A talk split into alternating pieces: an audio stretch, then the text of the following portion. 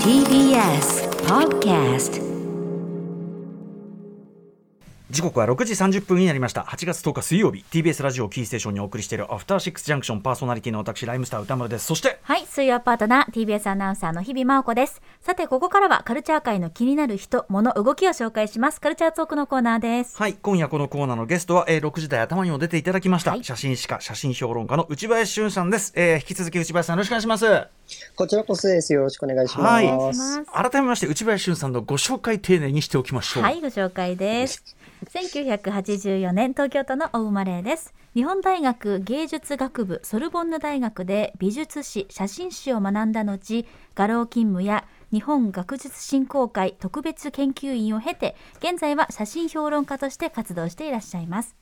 著書には写真の物語などがあり写真評論家の飯沢幸太郎さんとの共著写真集の本明治から2000年代までの日本の写真集662の後書きにおいてうっかり後録のことを書いてくださるほど。恐縮です。あ 恐縮です。ごひいきリスナーさんでもいらっしゃいます。さんのことですよどうしかってそうなんですよね。はい。すいません、恐縮です。こんなことおそらく二度とございませんので、大事な一冊になりました。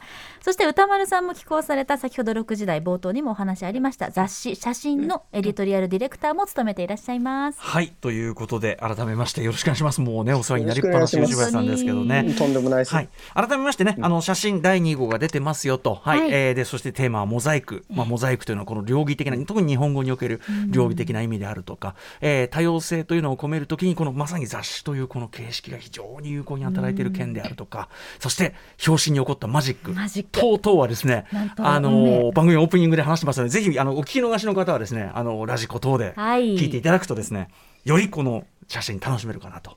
恥ずかしながら私の作文も載っておりますので そうか。いやいやね。はいはいはい。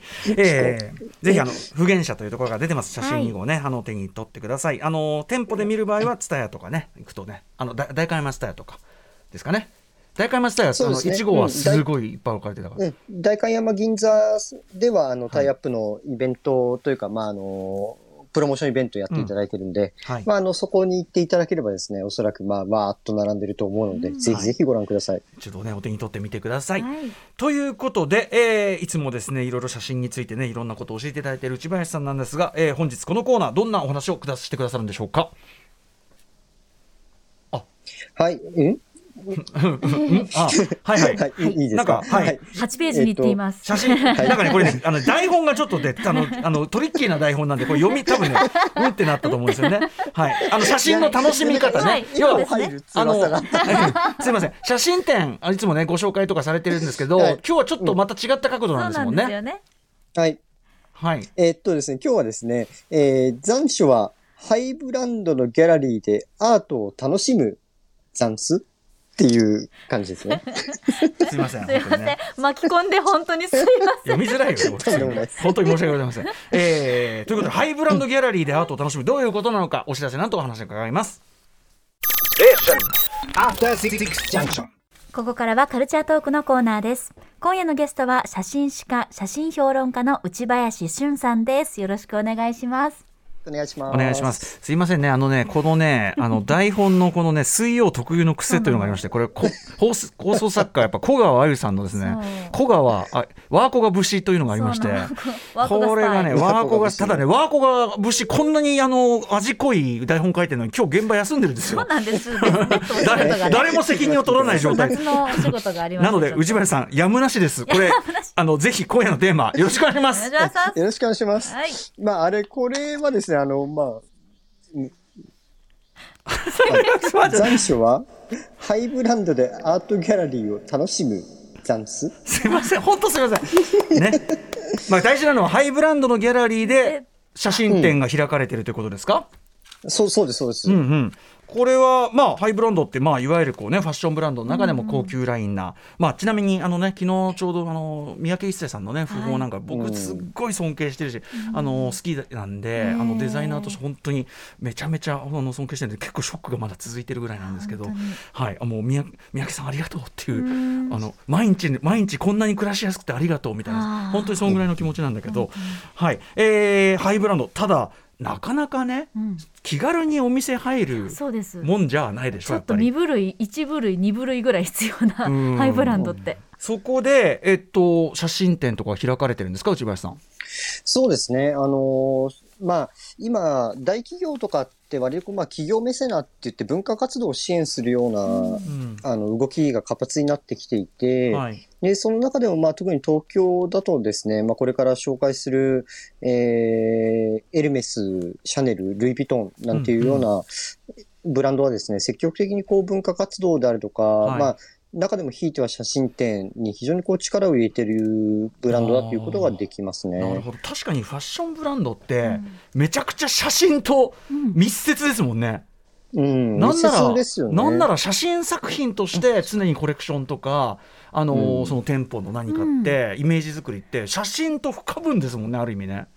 そうですね。だから、あの、歌丸さんが、まあ、先ほどおっしゃったような、あの、一世三宅もそうなんですけれども、まあ、そこもアービングペンであるとか、うんあるいは、まあ、ニックナイトであるとか、まあ、東大の一流の、まあ、写真家と、こう、はい。まあ、コラボレーションというか、まあ、うんうん。広告を撮ったりとかってずっとしてますよね。うんうんアービングペンと一世三宅うん。コラボのこの作品集とかね、これね俺僕持ってないけどこれちょっと今手に入れようかなっていう感じそうですね。んん。このアービングペンのアービングペン一世三宅っていう写真集は、割とこう、一見の価値があるところもありまして、うんはい。あとはまあ、ニック・ナイトっていう写真家がいますけれども、うまあ、この写真家もですね、まあ、あの、一世三宅の写真を80年代から90年代にかけて撮っていたりして、今あのまああ非常にこうさんがズーム越しに見せてくださいました。ああかっこいいうわー、うん。はいプリーツプリーズの。うわかっこいいそうなか広告という形でそれはもちろん写真ですもんね。そうですね。やっぱりまあ、それを撮るっていうのは、一過的にもちろん広告として使われてインパクトがあるっていうのもあるんだけれども、うん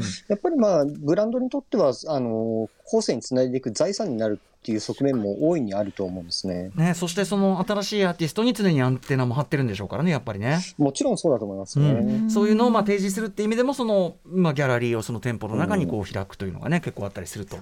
はい。この店舗の中にっていうのがなおのことをちょっと入りづらいっていうか。あのね、だから5、5億個譲ってですよ。だからその、一世三宅さんなら、私はじゃあ、じゃあ買うから、うん買うからまあ入らせてくれよと。なるけど、これだって最近の話よ、正直。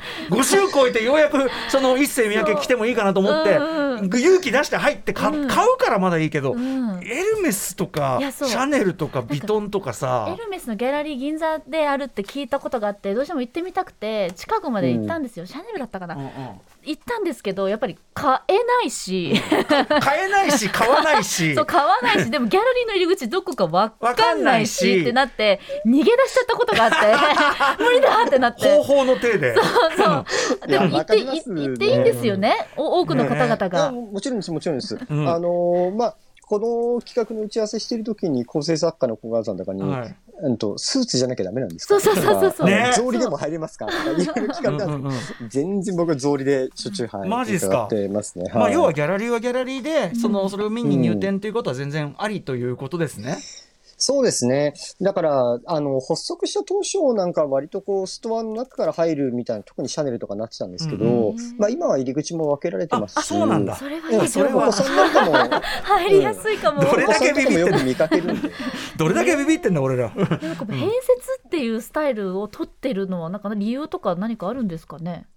そうですね。まあ、やっぱりエルメスさんにしても、シャンレさんにしても、まあ、非常にこう、ストア、やっぱりフラッグシップ大きなビル持ってらっしゃるんで、まあ、その中で、あの、開催するっていうのは一つの意味、うんあの、メセナとしての大きな意味なのかなとは思いますね。はいうんじゃあちょっと早速行きましょうか。はい。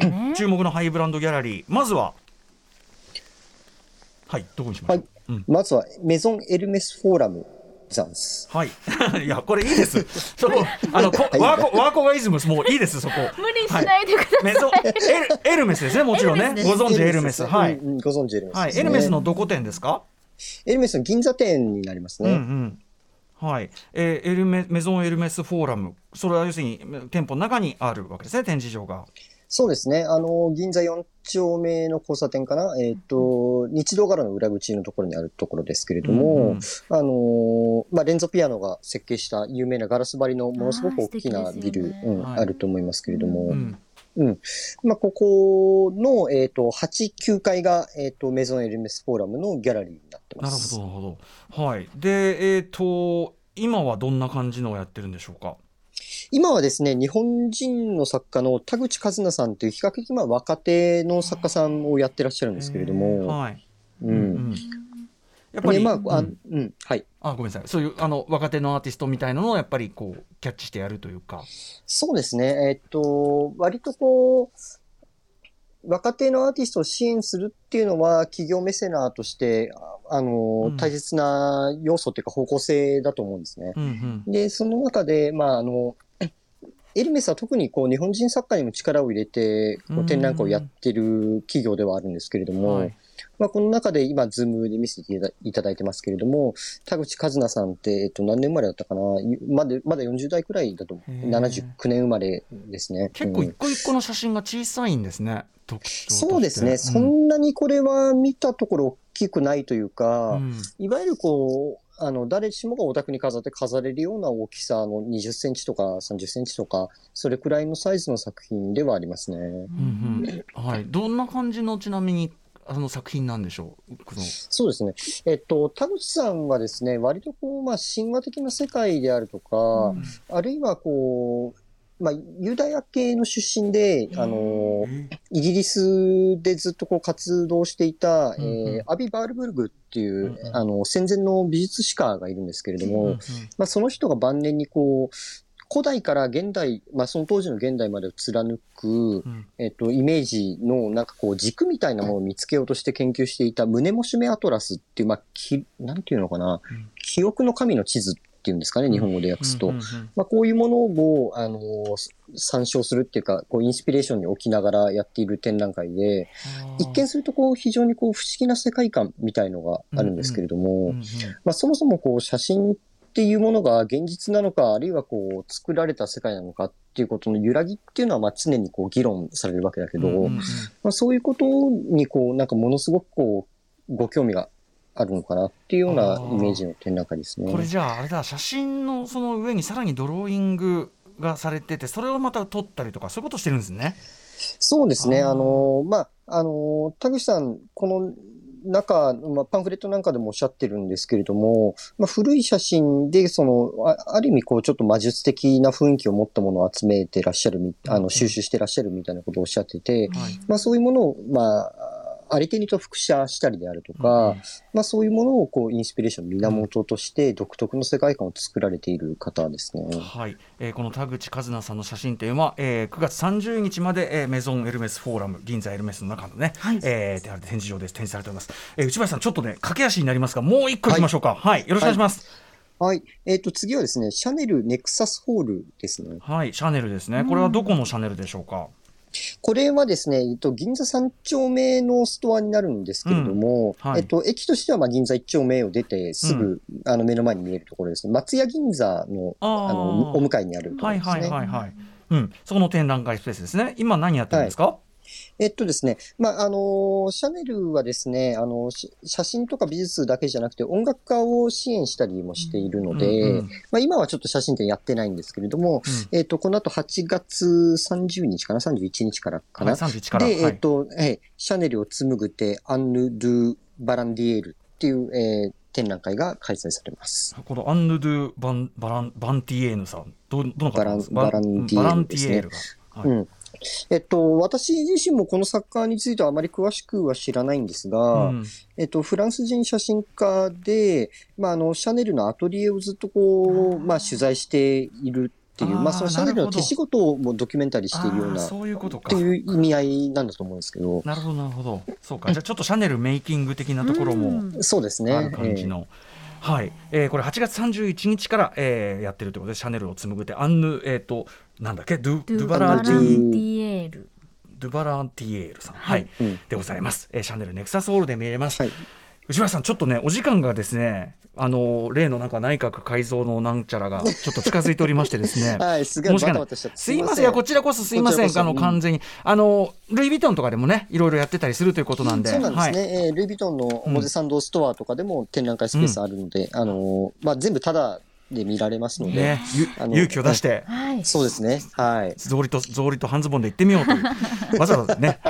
はい、内橋さん、最後に、えっ、と、ちょっとこれも駆け足で申し訳ない、えー最後にはいもう一回お知らせ事などお願いします。はい、えっ、と、私が関わってます写真という雑誌の2号が、えっ、と、発売になったところで、えっ、と、まあ、あの、代官山ツタヤ、銀座ツタヤなどをはじめとして、あの、タイアップのフェアなども開催しておりますし、はい。えっ、と、発行元の不言者の EC サイトでも、あの、雑誌買えますので、は歌丸さんも、えっ、と、寄稿していただいているので、ぜひリスナーの皆様お買い求めいただければ嬉しいです。不言者はひらがなの不言に、えー会社の社でございます。不言者でございます。ということで、えー内林さん、あの、ありがとうございました。ちょっと変則的な形になってしまいましたが。がいはい、ということで、写真史家、写真評論家の内林俊さんにお話を伺いました。内林さん、またよろしくお願いします。ありがとうございました。ありがとうございましどうもた。After Six Junction.